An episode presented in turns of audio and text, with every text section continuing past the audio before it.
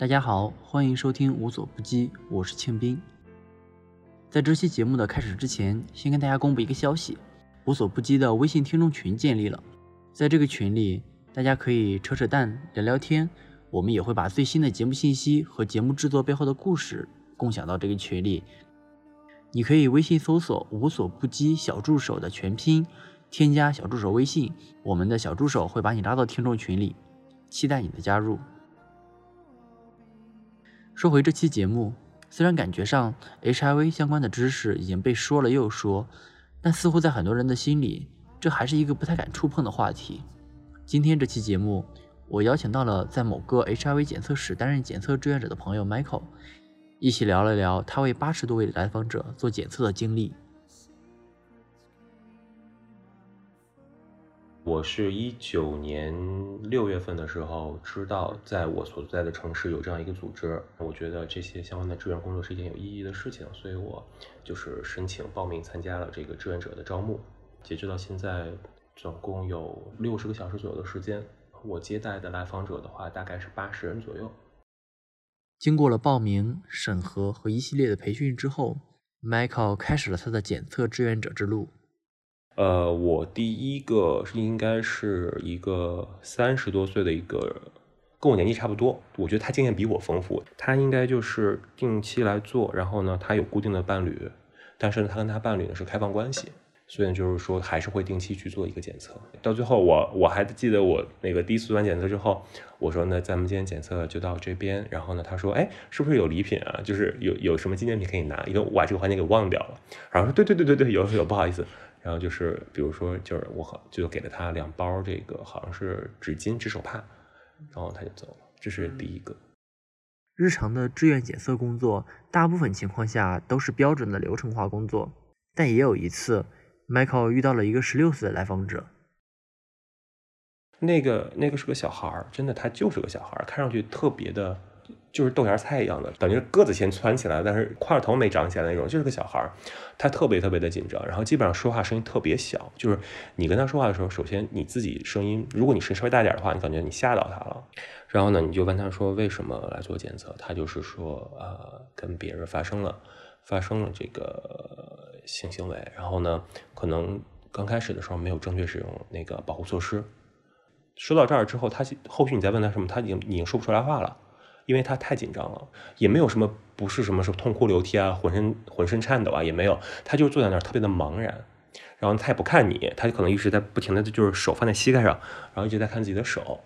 后来就是根据他聊天，就是说可能是昨天有过一次高危的性行为，我就跟他说，就是你可以考虑做阻断，但是因为他十六岁，他也不想让家里人知道，他也没有那个。经济基础去做去购买这个阻断的药，那他就是最后他应该就没选这个方式。然后呢，根据我他向我描述的这个性行为的这个过程来说呢，我没办法判断是一个低风险，因为确实是刚开始刚开始的过程中没有使用安全措施。然后呢，我就跟他建议是说，你现在还是在就是昨天刚发生，你现在首先可以阻断。那如果你选择不能阻断的话呢，你现在是在窗口期内，你现在检测结果。如果是阴性的话呢，也不代表你没事儿，你还是要等这个窗口期，大概是四到六周的时间过了之后，你再做检测。然后呢，在这段期间内呢，你不要再有任何的高危性行为。然后这些我相信他都听懂了。然后但是但是整个过程来说，其实是我在呱唧呱唧说，因为他基本上没有什么，他因为太紧张了，他基本上说不出来什么话了。然后后来我就跟他说，就是如果你不介意的话，这是我的微信，你可以加我微信，有什么问题还可以问我。做完检测，当时那个检测结果是阴性的，没问题。然后他就走了，我们加了微信。然后后来他在微信里呢，就是当天晚上在微信里还是就是自己跟我说了很多话，比如说就是，啊说什么特别特别后悔啊，特别害怕，他以后再也不会这样了什么的。我就微信里跟他说，我说，呃，首先不能因噎废食，就是不能因为这第一次之后，你你后续对这个性行为本身，或者包括你对你自己的身份认同都产生了一个怀疑或者排斥。但是呢，说说是这么说，你还是需要有一个健康的。有一个保护自己的意识，保护自己、保护对方的意识。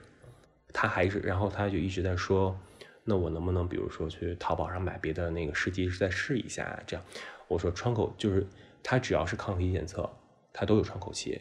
这个跟你用什么试纸没关系。所以呢，我建议你还是过了六周之后再去做一次检测。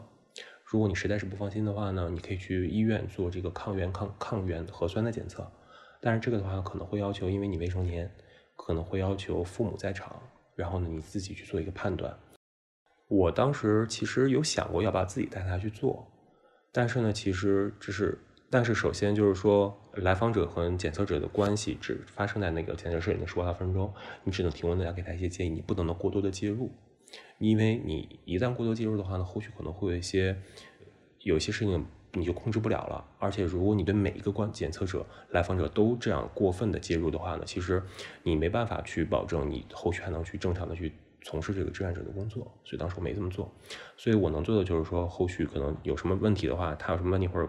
特别害怕的时候，他可能微信里会跟我说一下。我就尽量帮他，就是安慰他说，呃，你现在这个情况呢，我还是建议你定期等窗口期做结束之后做检测，在此期间你不要想太多。然后呢，就是我还跟他说，就是如果真的窗口期过了之后，咱们检测出来结果是一个阳性的结果的话，其实现在能有药可以吃，积极配合治疗，它就是一个慢性病。过了六周之后吧，我提醒他说你去做检测，然后呢，他说他已经做了，然后结果是阴性，就还挺好的。你是可以加他微信的吗？我们不能提出来说。我主动提出来说要加他微信，然后呢，别人如果问你说能不能加你微信的话，你可以选择接受或者不接受。如果是阴性结果的话，一般来说没什么必要就不用加微信。阳性结果的话呢，因为流程上来说可能是要转介，或者他的 case 可能后续要转到疾控中心啊，这样的话可能要加上微信保持一个联系，后续的阳性关怀。呃，当时我可能我做了这么多检测之后，他是唯一一个我加了微信的，呃。其实你要现在问我的话，我不会 defend 我自己，说我加他微信这个动作是一个完全 professional 的、完全职业的一个动作，完全符合志愿者准则的一个动作。但是在当时来说，我觉得是对的，因为当时我真的觉得他，我的判断是他特别特别的紧张，而且他身边我我也问了他，他就是没跟家里人说，身边的朋友都不知道，而且可能很可能那就是他的第一次的性体验。所以我觉得这个时候，如果他有问题需要问的话，他至少应该有个端口去问。所以我当时选择了，就是说跟他加了一个微信。在 Michael 担任检测志愿者的过程当中，他也会遇到一些似乎与传统的道德规范不太相容的来访者。你会发现，就是来需有这个检测需求的人群是非常多元化的，有学生，有建筑工人，有体制内的公务员，呃，有已婚人士。已婚人士分两种，一种是他本身就是直人，还有一些呢可能是本身是已婚人士，但是可能是他可能是本身是双性恋。或者他是同性恋，但是他在异性恋婚姻内，他也来做检测。不过在我们聊的时候，Michael 还是非常严谨的提醒我，不要对来访者进行价值判断。两个已婚人士，异性恋的已婚人士和骗 骗婚，不能不是 不是这你你这就是价值判断了啊！你这就已经是价值判断了。呃，有一个是已婚的，他来做检测，他说他自己是直男。就是我现在说的所有信息呢，首先没有透露个人的来访者任何信息，而且都是他们告诉我的信息，我没有做任何的复核和鉴和鉴别。呃，他说他是呃，根据一个来访者说的话呢，他是他是异性恋，然后呢，他从网上了解到了有一些这个检测的措施，他想来做个检测。那为什么做检测呢？可能是因为他之前出差的时候在婚外和一些人发生了性行为，发生了性关系，不是一些人和某个人吧，不是一些人。某个人发生性行为，他他很担心这样会影响自己和配偶的健康，然后做一个检测。这样，当时那个男那那个来访者的话，他很坦率，很直接，就是什么都跟你说，而且就是他对你提供的信息来说也是非就是很认真的在听，然后最后他还特别感谢你的，会很感谢你的这个时间和你的帮助，所以整个来说其实是一个很是一个很愉快、很顺利的一个交流和咨询的过程。对，这是一类，还有一类是说那个。他有老婆，但是呢，他和同性发生性行为了，而且是高危性行为，然后呢，他很紧张来做检测，然后呢，就是这个时候你首先就是说，我们为什么要问他？我这边必须澄清，我们为什么要问他有没有结婚？这个呢，其实你如果严格意义上对他个体来说，其实对他个体的检测没有影响，但是我们为什么要这么问？我们不是为了猎奇，我们不是为了就是窥探别人隐私，我们是因为。你在婚姻生活内的话呢，那基本上来说，你的配偶对你会有定期的一个性事性行为的一个期望。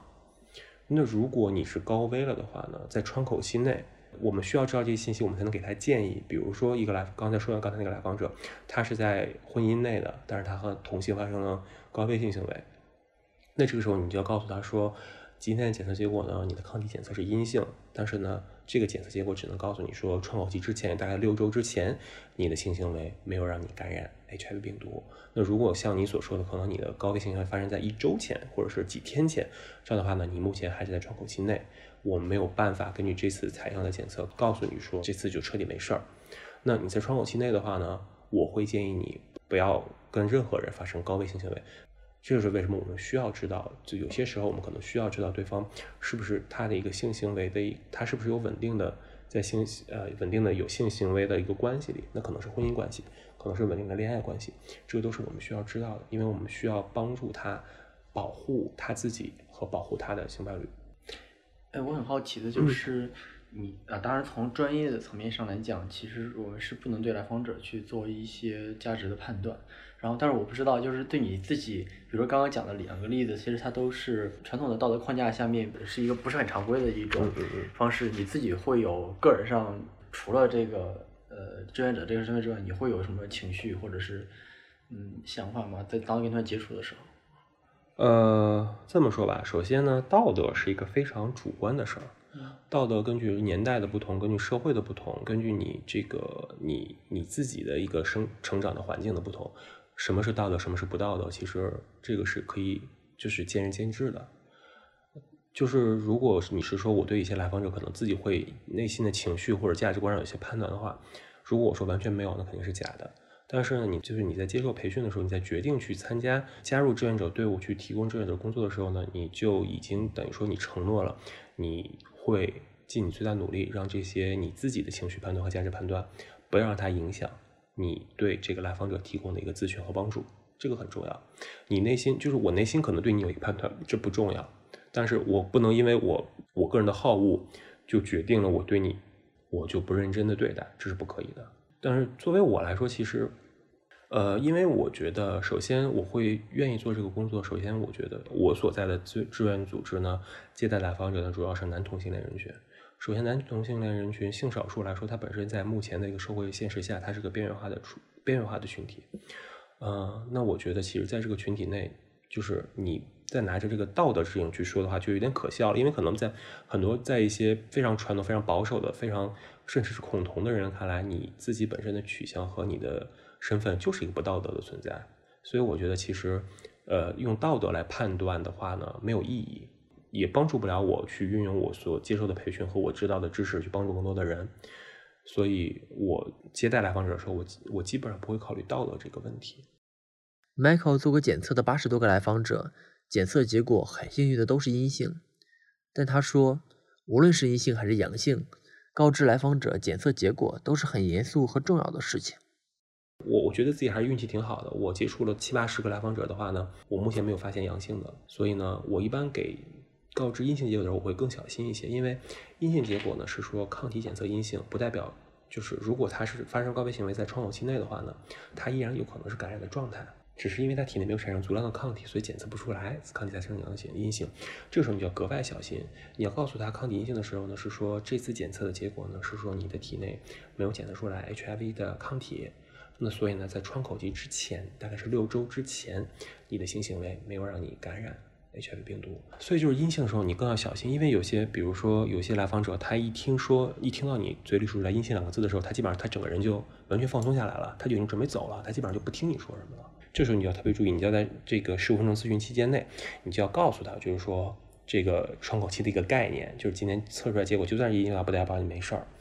呃，也不代表是说你可以今天晚上就可以跟别人怎么着怎么着，就可以并进行无无套高高危的性行为了，这都是不对的。所以呢，阴性的时候，我觉得我个人感觉是说，你在告知阴性结果的时候更要小心，你更要严谨，不能让来访者有一个虚假的安全感，嗯，这个是很可怕的。阳性的话呢，相对来说流程稍微长一点。阳性的话，流程来说，我们会帮他做转介，当然前提是他愿意。转介的话，就是我们会帮他在当地的疾控中心去建一个档，然后呢，去有专门的医生跟他做对接，医师、药师跟他做对接，然后去给他发药，然后开始进行吃药。呃，阳性转介的话呢，有一些有一些来访者阳性之后，这是都是我听到的故事啊，就是首先他会肯定会很害怕，然后可能他当时就。一般来说，碰到阳性检检测者的话呢，我们一般会会跟他建立一个微信的联系，或者是一个 QQ 啊，一个微信的联系。主要是为什么呢？就是希望首先确保他第一点特别简单的，确保他当天结束检测之后，他平安回到家。因为我们想极端情况下说，可能他听到检测结束，他没法接受，他可能出去就跳河了，这是有可能的。然后呢，我们开始慢慢就是大家对于这些各种各样的，就是根据第一个那个冲击，第一次阳性结果告知之后，他有冲击的阶段，冲击阶段过去之后呢，他可能会有一些问题要问，这时候保证他有一个渠道，有一个端口，他能去问问题。然后我们会鼓励他去积极的配合治疗。我们阳性阳性关怀的终点就是什么时候结束呢？是说在流程上来说是阳性来访者在当地疾控中心建立了那个档案之后开始吃药。那志愿者从志愿者角度出发，志愿者提供的阳性关怀呢就结束了。